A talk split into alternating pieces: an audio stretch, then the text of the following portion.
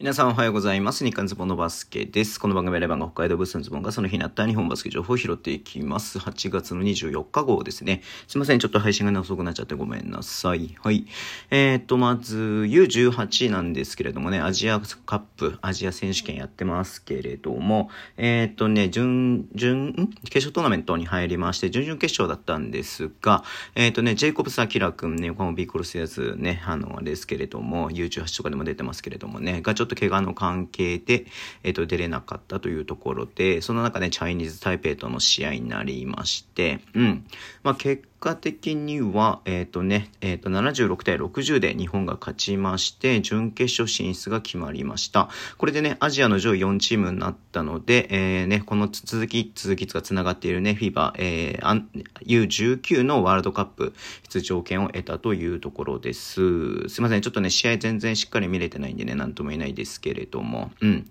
まあね、えっ、と、序盤から優勢に進めたなっていう感じで、えー、しっかりね、危なげなく勝ったなというところではありましたけれどもね、その前のね、あの、リーグ戦の時はね、ちょっとね、最後大逆転されてしまったっていうのがあったんで、あれでしたけれども、うん。まあね、こう、ね、この、世界につながっている大会なんで、まあこの後ね、準決勝、決勝とありますんで、決勝がもしくは3位決定戦なのかな。うん。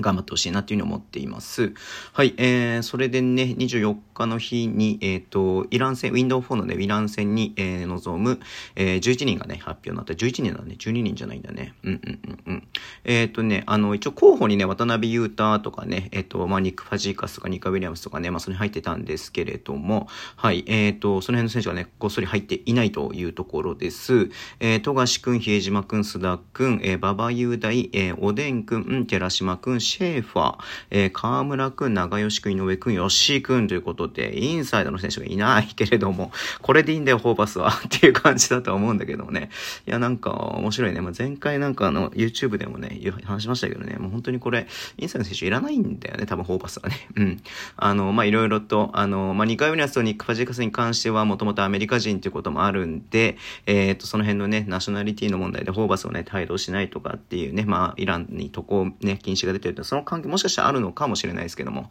はい。えー、ということで、そんでね、えっ、ー、と、琉球ゴールデンキングスの岸本選手とコーフリッピンがね、この代表の活動中に怪我をしてしまったということで同じくリリースがありまして、えっ、ー、と、岸本くんに関しては捻挫でから2週間、えー、で、えっ、ー、と、人体の、えー、フリッピンに関しては人体の損傷で、えっ、と、2週間なんでね、まあ、人体の損傷って聞くとね、ドキッとしちゃいますけれども、意外とね、えー、早く治れるのかなということで、ただ30日にね、えっ、とね、沖縄アリーナでね、代表戦があるので、やっぱり琉球のね、この二人はどちらか、最低どちらかでもね、入ってほしかったなというのを思っていたんですけれども、はい。ちょっと残念ではありますね。うん。はい。というところですません。だいぶ配信がね、遅くなっちゃいましたけれども、あの、この後はね、この普通に、えー、僕も日常生活にやって戻ってきましたんで、はい。えー、続けていこうと思ってますので、よろしくお願いします。えー、Twitter のメンジを発信します。フォローお願いします。YouTube 毎日やってます。ラジオとかのアプリで聞いてる方はボタンを押してください。では、今日もお付き合いいただきありがとうございます。それでは、いってらっしゃい。